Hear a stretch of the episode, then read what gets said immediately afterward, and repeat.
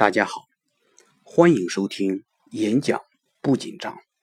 本期我们将分享演讲紧张到底是怎么一回事儿我们一起来剖析紧张，了解紧张。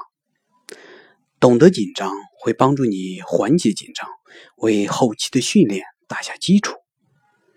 我一直反对对演讲紧张者进行愚昧的鼓励，比如“你可以”“你很棒”。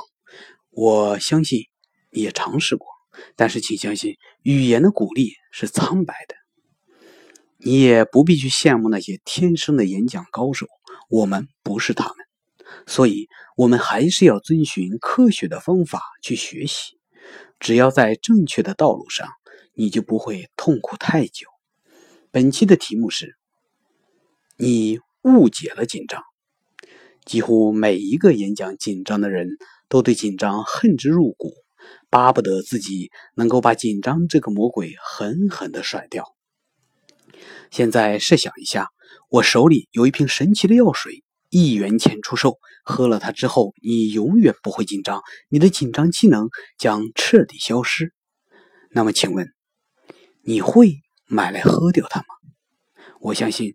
当你被演讲紧张折磨的时候，你会毫不犹豫地表示愿意。可是，你想过把紧张感剥离之后的后果吗？如果没有了紧张感，周一你去上班，客户的单子十万火急，你却不会把它当回事儿，你的单子会丢掉。如果没有紧张感，你去参加竞聘，别人都经过周详的准备。而你却没有，因为没有力量去激发你严肃的对待，你会落选。如果没有紧张，你的高考会失败，你的面试会落选，你的恋爱会泡汤，生意会终结。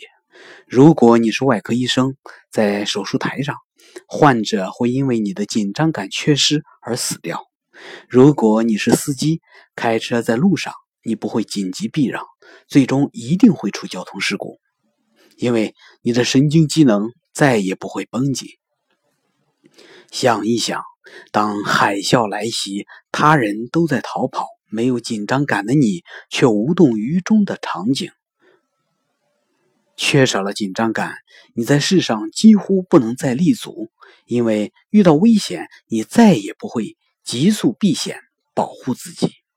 不只是人类，非洲大草原上的羚羊，如果没有紧张感，它就不会努力奔跑，最终会成为狮子的美食。狮子如果没有紧张感，它就不会在饥饿的驱使下努力追赶，最终会被饥饿的魔鬼所吞噬。避险是一切生物的本能。当物种进化跨越原生动物阶段后，动物界就开始有了神经，紧张是物种进化的一个高级产物。没有紧张感，人类不知道被大自然要淘汰多少回了。如果你相信进化论，你应当知道，凡是进化出来的机能，它一定是出于保护物种和生物体的价值而存在的，它的初衷一定是好的。所以，你不应该痛恨紧张。因为紧张感是驱除不掉的，它是物种进化的产物，它是与生俱来的。除非一个人死掉，紧张感并不存在说这个人绝对有紧张感，那个人绝对没有紧张感。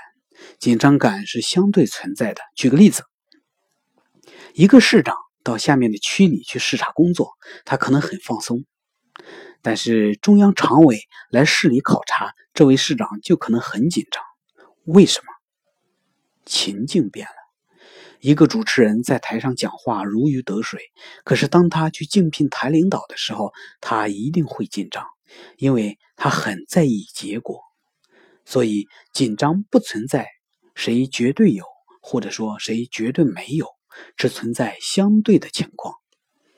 我听过一个故事，一个演讲大师要参加一场演讲，开讲前他去卫生间，一个女孩子问他：“老师。”您是不是紧张啊？这个演讲家哈哈大笑说：“我讲了上千场演讲，怎么会紧张呢？”这个女孩子扑哧一笑说：“那您怎么跑到女厕所来了呢？”你看，大师都会紧张。我接触最多的职业人就是讲师和培训专家，我知道他们演讲都很出色，但是至今我也没有发现一个敢声称演讲丝毫不紧张的人。研究发现，当一个人演讲的时候，极度紧张固然表现不佳，但是极度放松是一定讲不好的，它会令你显得松松垮垮，不在状态。演讲的最佳状态发生在稍微有一点紧张的时候，因为适度的紧张会调整你的状态，让你认真对待。从这里看，你不但不应该痛恨紧张，是不是还应该热爱紧张？在我的演讲训练中，我从不鼓励学员去消除紧张，我会鼓励他们去驾驭紧张、拥抱紧张、利用好紧张。而不是被紧张毁灭，或者想着把紧张毁灭，因为我知道驾驭并且拥抱紧张是一个学习者最佳的道路，也是唯一的道路。感谢收听演讲不紧张，误解紧张是陷入紧张僵局的重要原因。下一期我们将继续分享演讲紧张是怎么一回事这个话题。